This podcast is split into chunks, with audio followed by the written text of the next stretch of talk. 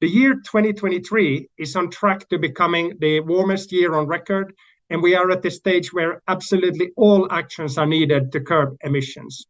As fossil fuels account for some 90% of carbon dioxide emissions and 35% of human-induced methane emissions, a global transition away from fossil fuel is paramount to avoiding losing the Paris Agreement and to avoiding dangerous climate extremes. Das war Niklas Hagelberg vom UN-Umweltprogramm mit der Warnung, dass die Förderung von Kohle, Öl und Gas in den nächsten Jahren noch weiter zunehmen wird.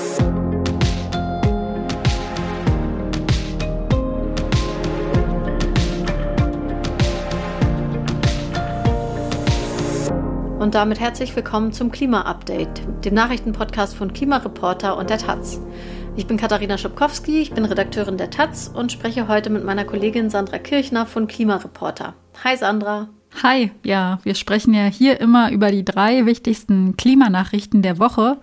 Und das sind heute ein Volksentscheid von Fridays for Future in Hamburg, ein Bericht des UN-Umweltprogramms über die rosige Zukunft für fossile Energien und der Polareisgipfel, der gerade in Paris stattfindet. In Hamburg startet Fridays for Future einen Volksentscheid zur Verschärfung der Klimaziele auf Landesebene. Ähm, also es ist ja jetzt erstmal noch kein Volksentscheid, sondern eine Volksinitiative. Das ist der erste Schritt. Und das heißt, es müssen 10.000 Unterschriften gesammelt werden. Wenn das geschafft ist, kann die Bürgerschaft dem Gesetzentwurf zustimmen oder Fridays for Future sammelt weiter, dann als Volksbegehren in der nächsten Stufe. Das heißt, sie müssen dann 65.000 Unterschriften innerhalb von drei Wochen sammeln. Und wenn auch dann die Bürgerschaft dem Gesetz nicht zustimmt, kommt es zum Volksentscheid, der dann gleichzeitig mit der Bundestagswahl 2025 stattfinden soll. Am 1. Januar will Fridays for Future die Sammlung der Unterschriften starten. Das hat die Ortsgruppe in dieser Woche bekannt gegeben und Fridays for Future macht das nicht allein, sondern mit einem Bündnis, an dem sich unter anderem die Gewerkschaft Verdi und der BUND beteiligen. Aber um welche Gesetzesänderungen geht es dabei überhaupt genau? Was will denn Fridays for Future? Also das übergeordnete Ziel ist, Klimaschutz verbindlicher und konkreter zu machen. Das Hamburger Klimaschutzgesetz reiche auch in seiner nachgeschärften, novellierten Form, die am 1. Januar 2024 in Kraft tritt, nicht aus, sagt Fridays for Future. Und dazu muss man kurz sagen, das stimmt absolut, denn Hamburg hat sich gerade vom 1,5 Grad Ziel verabschiedet. Also natürlich nicht offiziell, sondern eher so still und heimlich. Das kam neulich bei einer Anhörung in der Bürgerschaft raus. Und zwar hat Deutschland ja ein bestimmtes Budget an CO2, das es noch emittieren darf, um das Pariser Klimaziel noch einzuhalten. Das kann man natürlich auch auf die Hamburger Bevölkerung runterrechnen. Dann bleiben für Hamburg 44,6 Millionen Tonnen, um das 1,5 Grad Ziel mit 67-prozentiger Wahrscheinlichkeit zu erreichen. Das klappt mit dem neu beschlossenen Klimaplan des Hamburger Senats nicht. Und zwar würde nach dem Plan, also dem Hamburger Klimaschutzgesetz, Hamburg das Ziel schon 2025 reißen. Die Senatspläne, also auch jetzt die neu beschlossene Novelle, die dann am 1. Januar in Kraft treten soll, läuft darauf hinaus, die Erderhitzung auf 1,75 Grad zu begrenzen und das auch nur mit einer Wahrscheinlichkeit von 67 Prozent.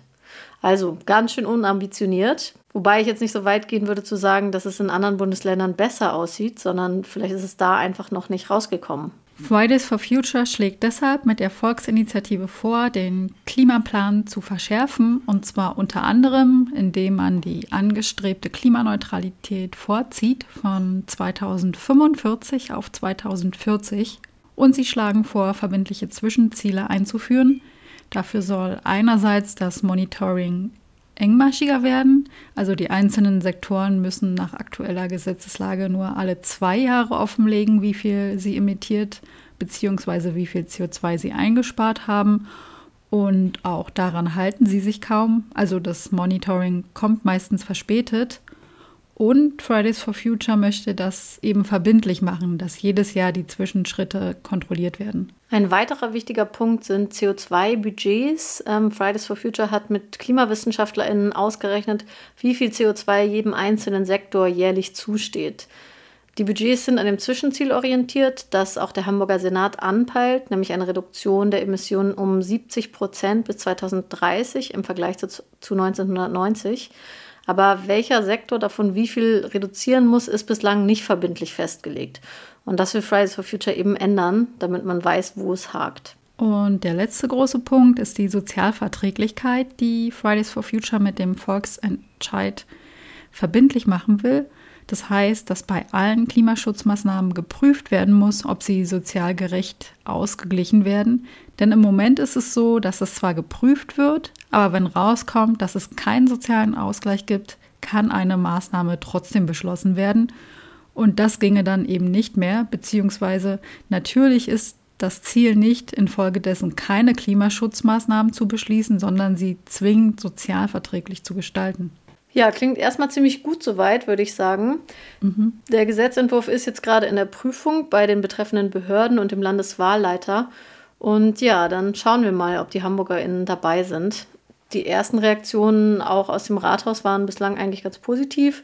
Also die regierenden SPD- und Grünen-Fraktionen haben sich so zurückhaltend positiv geäußert, so könnte man sagen. Also der Entwurf enthalte interessante Impulse, so mäßig auf dem Level.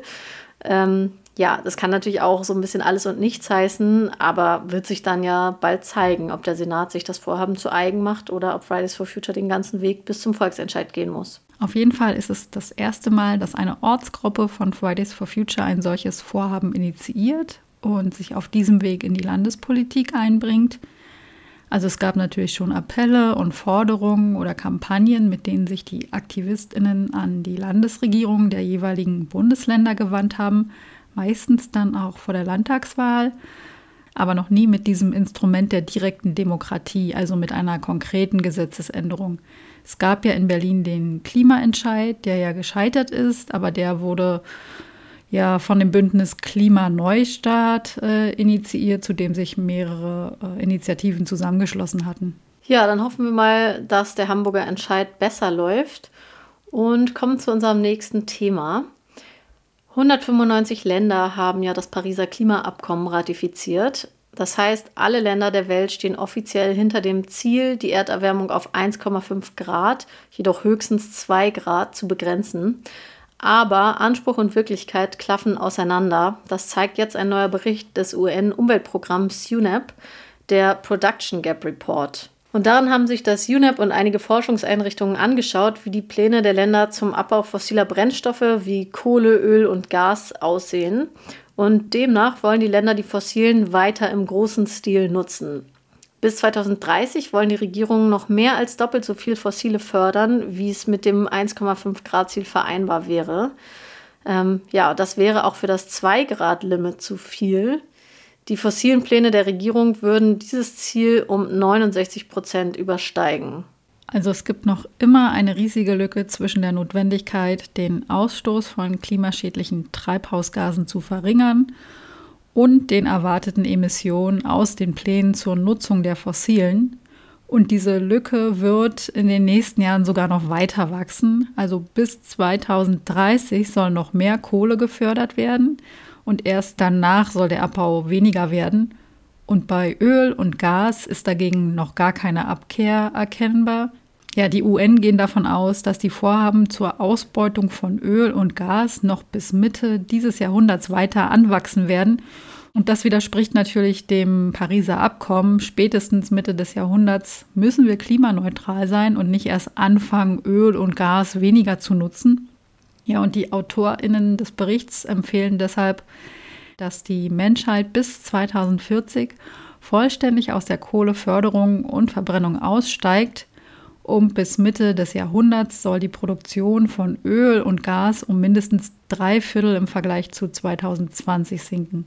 In dem Bericht heißt es weiter, dass es keine Option ist, das CO2, das bei der Verbrennung der Fossilen frei wird, mittels Technik aufzufangen und unter der Erde einzuschließen.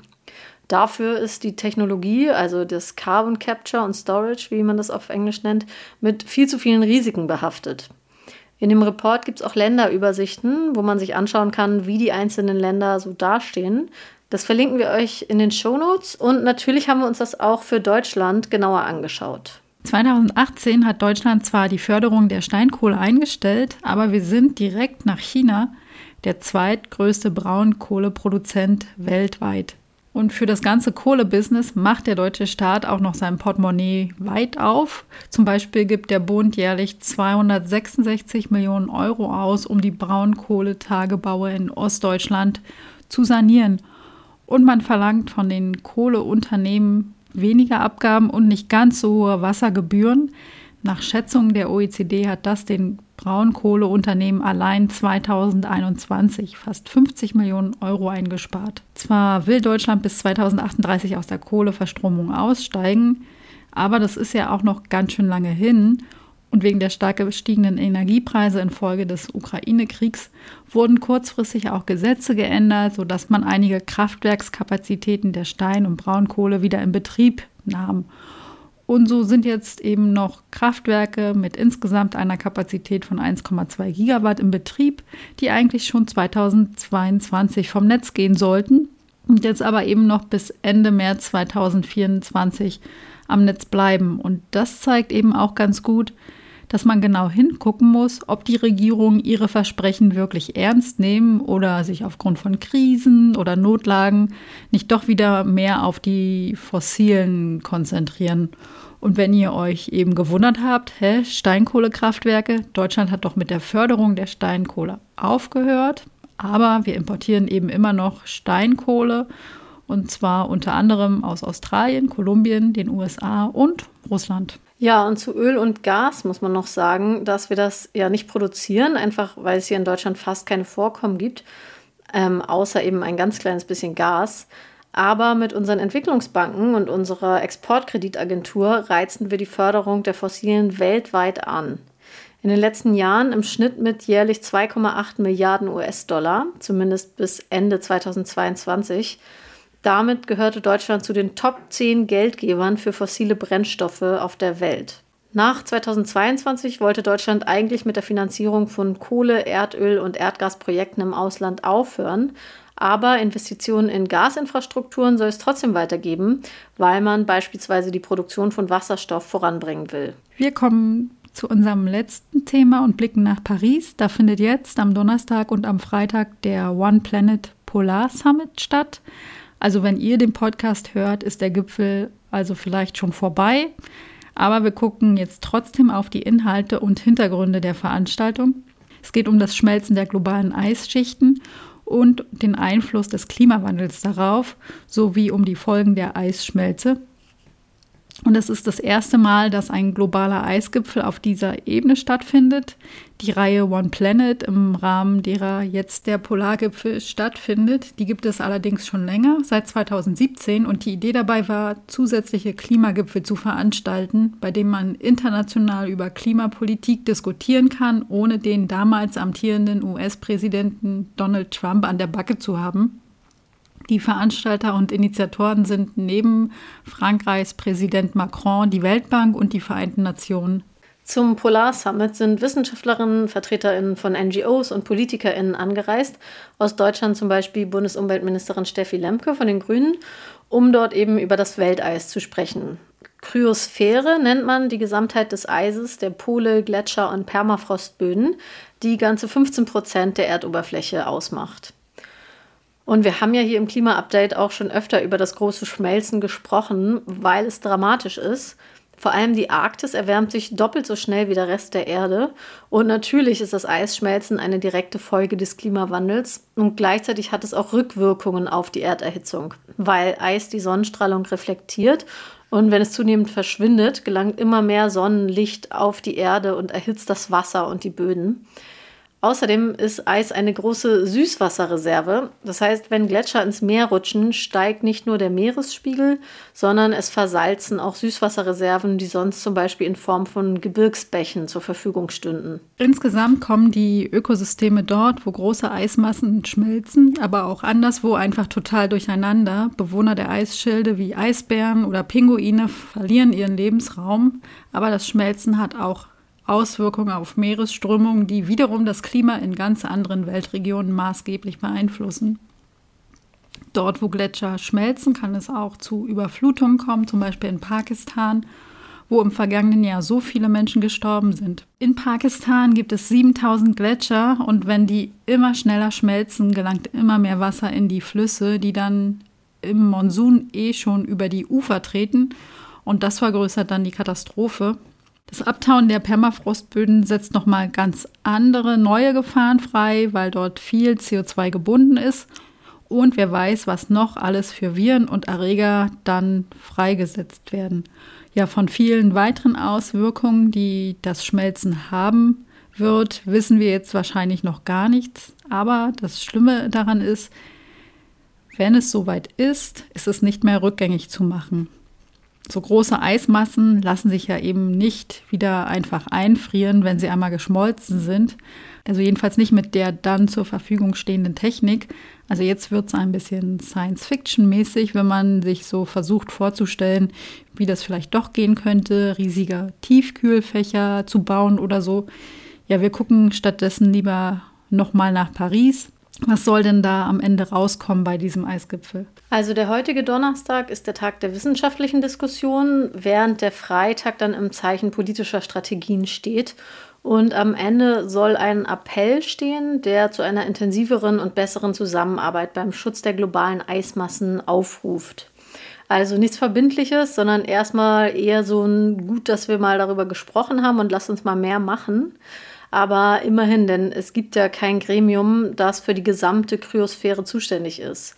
Also es gibt natürlich den Arktischen Rat und die Antarktische Kommission, die aber seit Jahren blockiert sind, weil sie alles einstimmig verabschieden müssen. Und das ist bei so vielen Mitgliedstaaten, inklusive Russland und China, natürlich schwierig. Das war das Klima-Update für diese Woche. Schön, dass ihr dabei wart. Abonniert uns gern in eurer Podcast-App und lasst uns auch gern eine Bewertung da, wenn ihr uns gerne hört und schreibt uns auch eine Mail an klima-update.klimareporter.de, wenn ihr Lust habt. Danke noch an Norbert Mielke, der uns diese Woche mit einer Spende unterstützt hat. Ja, vielen Dank auch von mir und tschüss. Ciao.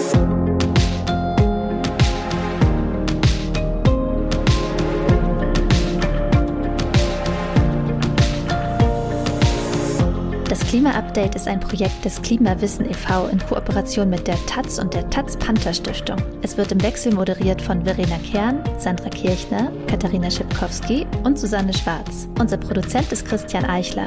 Ihr könnt unsere Arbeit mit einer Spende unterstützen. Dazu besucht uns auf www.verein-klimawissen.de.